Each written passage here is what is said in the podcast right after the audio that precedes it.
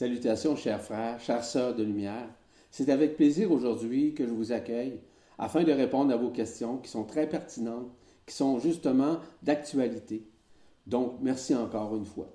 Je tiens à remercier également euh, Marie-Josée euh, qui m'accompagne dans ce processus, si vous voulez, euh, multidimensionnel afin de répondre à ces questions, puisque c'est sa belle voix qui nous amène à poser ces questions-là afin que je puisse y répondre. Merci beaucoup, Marie-Josée, d'être là encore, présente avec moi pour euh, cette vibracapsule transdimensionnelle.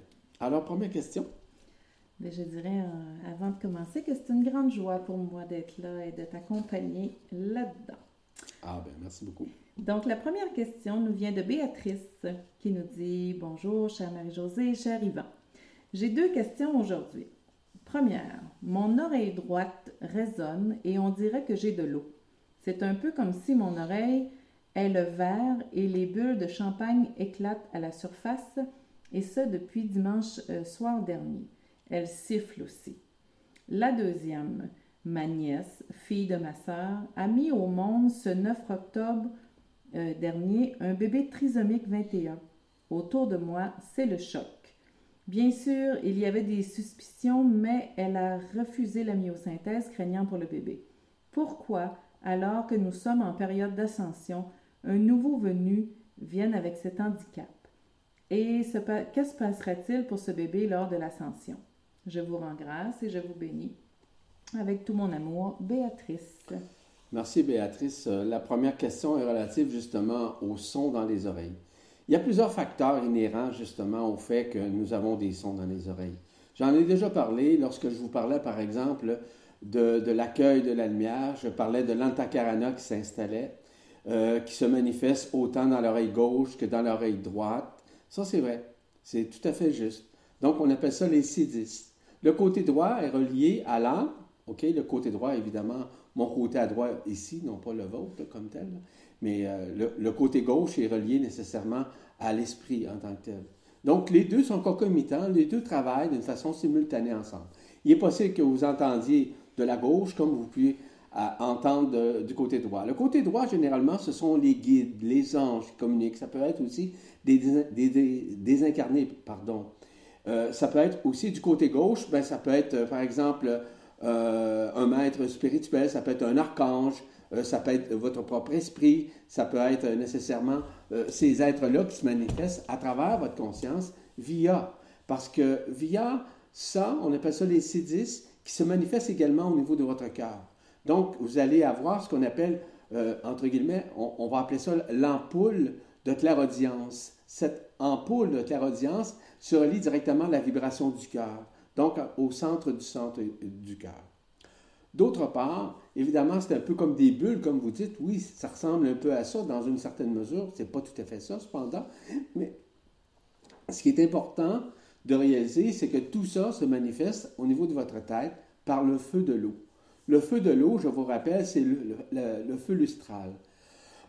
Pardon, le feu lustral, c'est le feu de, de la lumière, c'est le feu de l'eau. Ce feu de l'eau-là fait partie des quatre éléments qu'on appelle aussi les Ayat Kodesh. Dans votre cas, c'est le feu de l'eau qui se manifeste directement auprès de votre canal et auprès également de votre antakarana.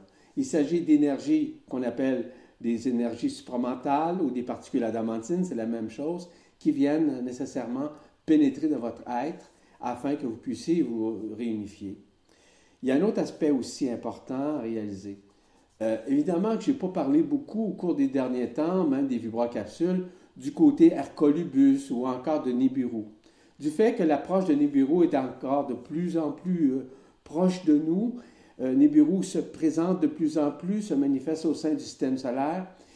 Les sons, les vibrations peuvent être également entendus de la part de Nibiru qui se manifeste de plus en plus et qui fait le tour évidemment du système solaire et qui se manifeste, qui, descend de plus en plus, qui se rapproche de plus en plus de la Terre. Donc, à ce moment-là, vous pouvez avoir ces vibrations, ces étincelles de lumière. C'est un peu comme des étincelles à ce moment-là qui se manifestent au niveau de votre tête et au niveau également de vos oreilles. Votre deuxième question est relative à un enfant euh, trisomique hein, qui est venu au monde. Généralement, ce n'est pas, euh, ça peut être un karma, mais ce n'est pas un karma dans ce contexte. Les nouveaux enfants qui viennent au monde euh, sont des enfants de lumière, premièrement, et qui sont ici justement pour aider les parents, en l'occurrence, à transcender. Donc, à transcender, ça veut dire à guérir, à aimer. Parce que généralement, les enfants trisomiques, ce sont des enfants avec un amour inconditionnel. Ils aiment, ils sont souvent en joie, ils sont toujours un petit peu comme excités, mais ils ne sont pas nécessairement, ils peuvent être énervants parfois, oui, mais je ne veux pas rentrer dans ces détails-là. Ce sont surtout des enfants qui ont de la joie à l'intérieur d'eux. Ils ramènent souvent la joie dans l'éphémère des gens, dans la vie euh, familiale, dans la vie euh, qu'on vit, par exemple, euh, au niveau du couple, au niveau des autres enfants, s'il y en a d'autres. Donc, non, ce n'est pas nécessairement négatif. Parce que, voyez-vous, généralement, les enfants trisomiques permettent justement de ramener une, une certaine joie, mais aussi un amour inconditionnel des parents à l'égard de cet enfant. Donc, c'est eux, par leur rayonnement, par le rayonnement du cœur, qui peuvent se manifester. Effectivement, ils ascensionnent comme tout le monde. Ils vont se retrouver, ils sont ici, les enfants trisomiques, par sacrifice, par expérience, pour vivre les événements qui vont se produire au cours des prochains temps. Voilà. Merci Béatrice pour votre question. Vos questions. La prochaine question nous vient de Brigitte qui dit Juste besoin de me rassurer dans le choix de mes expériences. Ces dernières m'amènent à la déconstruction de l'être.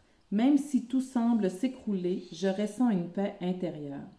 Est-ce nécessaire de tout perdre pour avancer vers cette mission? Pouvez-vous m'éclairer? Brigitte. Ben, ça dépend de tout perdre. Est-ce que ça veut dire de, perdre votre maison, de perdre votre voiture, de perdre votre emploi? Mais pas du tout, pas du tout. Ça fait partie d'une transcendance. La transcendance est très simple. Ce que vous avez à perdre nécessairement, c'est tout, tout ce qui était relatif à l'ego-personnalité, ainsi qu'au mental, ainsi qu'au moment existentiel, ainsi que tout ce qui est relatif, si vous voulez, aux illusions.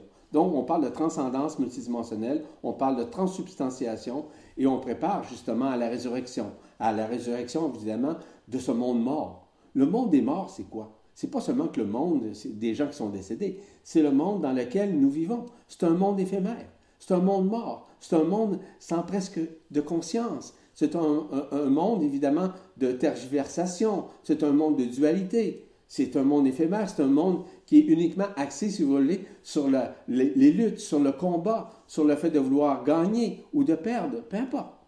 Donc, c'est à vous maintenant à réaliser que cette transcendance-là est fondamentale, elle est surtout multidimensionnelle et elle est nécessairement là pour vous aider à retrouver votre éternité et aussi à vous unifier à la source, c'est-à-dire à votre multidimensionnalité, d'où vous provenez évidemment, ou encore de retourner à votre origine stellaire ou de retourner à la source ou même de retourner à l'absolu lorsque euh, le moment sera venu dans votre vie, dans votre ascension individuelle et aussi multidimensionnelle qui va se manifester également avec une collectivité au moment juste et parfait.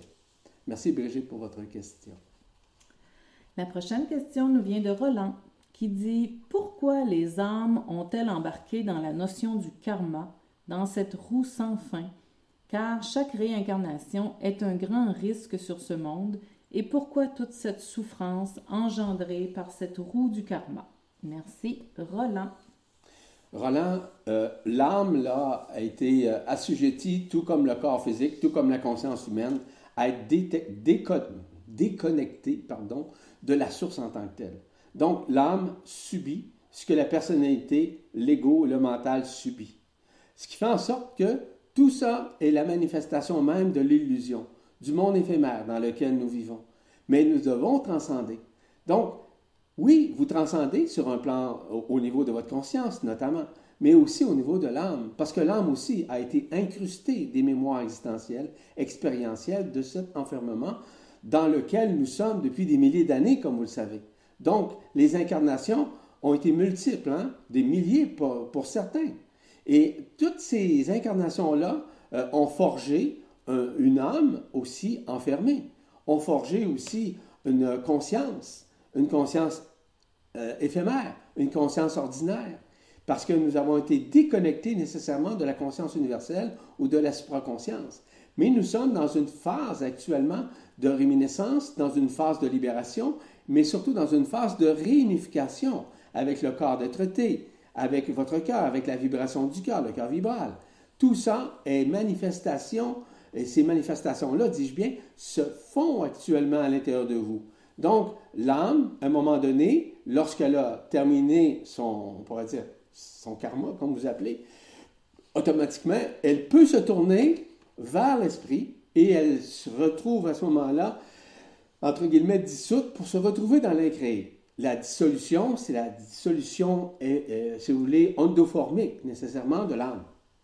Mais elle se retrouve dans dans l'incréé à ce moment-là. L'incréé fait partie de la création, fait partie de la source en l'occurrence. Donc, cette âme-là, si elle souhaite continuer dans un processus, dans son processus ascensionnel, elle va se retrouver plus particulièrement dans une troisième dimension unifiée où elle va continuer son processus non pas d'incarnation, ça va être plutôt un processus d'excarnation, mais ça va être un processus aussi du, de réunification, c'est-à-dire au corps de traité. Parce que vous avez le choix de choisir soit de retrouver, de vous retrouver dans une troisième dimension unifiée, dans des dimensions supérieures à partir de la cinquième dimension et d'autres dimensions supérieures, ou simplement de retrouver votre origine stellaire, ou de vous retrouver nécessairement soit dans la source, soit dans votre euh, dans l'absolu, peu importe ce que vous avez choisi. Tout est en fonction du taux vibratoire de votre conscience. Donc, euh, effectivement, l'âme a été, euh, on pourrait dire, enfermée, la même chose que le corps, la même chose que nécessairement votre, votre conscience. Merci beaucoup, Roland, pour votre question. La quatrième question nous vient de Christina qui nous dit Très cher Yvan, j'ai une, question pour un vécu du début de 2013.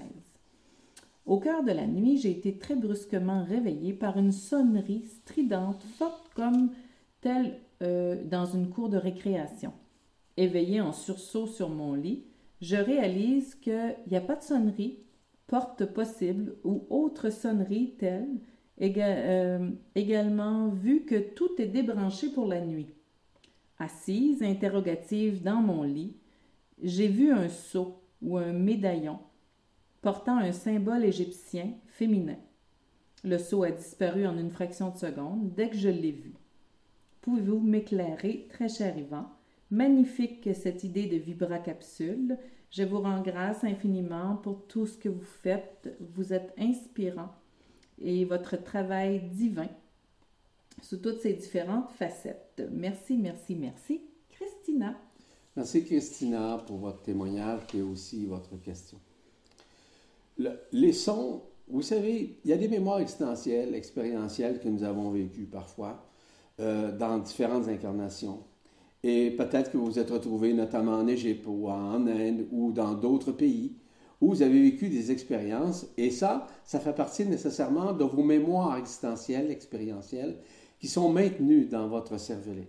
Donc, il y a des possibilités que vous réentendiez ce son-là. D'autre part, il y a une autre facette aussi importante à considérer. Il est possible aussi que ce soit le son de l'antakarana qui s'installe au niveau de votre cœur, qui passe nécessairement euh, dans, votre tête, on appelle ça le corps, la corde céleste, et ce cordon céleste-là euh, se manifeste, puis à un moment donné allume certaines particularités au, niveau de, la couronne radiante de la tête. Donc, il est possible que vous entendiez un son de une de vos couronnes, en fait, de votre couronne de la tête, mais aussi à une de ces portes interdimensionnelles auxquelles vous avez été associé à un moment donné dans votre vie euh, séculaire ou dans votre vie incarnationnelle ou simplement dans votre vie systémique. Donc, les possibilités sont là. C'est relatif pour chacun. Donc, euh, il y a un autre aspect aussi en terminant, c'est peut-être le son aussi émis par Hercolubus ou encore euh, par euh, Nibiru. Parce que Nibiru, de plus en plus, se rapproche de la Terre, comme je le mentionnais un peu plus tôt, et ce rapprochement-là nous permet justement d'éveiller quelques sons à l'intérieur de nous. Et évidemment que lorsque vous parliez d'une espèce de Mandela, il est possible aussi que ce soit un Mandela auquel vous avez été associé à un moment donné, soit en Inde ou en Égypte, ou peu importe. Donc, voyez-vous, là, c'est une multitude de réponses que je peux vous donner, mais c'est encore relatif parce que nécessairement, il faudra un, un, peu plus de détails pour expliquer d'une façon beaucoup plus extensive, si vous voulez, votre question comme telle. Merci beaucoup, euh, Christine. C'est ça? Christina. Christina. Merci, Christina. Donc, la dernière question aujourd'hui nous vient de Jacqueline qui dit Bonjour, Monsieur Poirier. Ma question Comment me sentir chez moi, à l'intérieur comme à l'extérieur?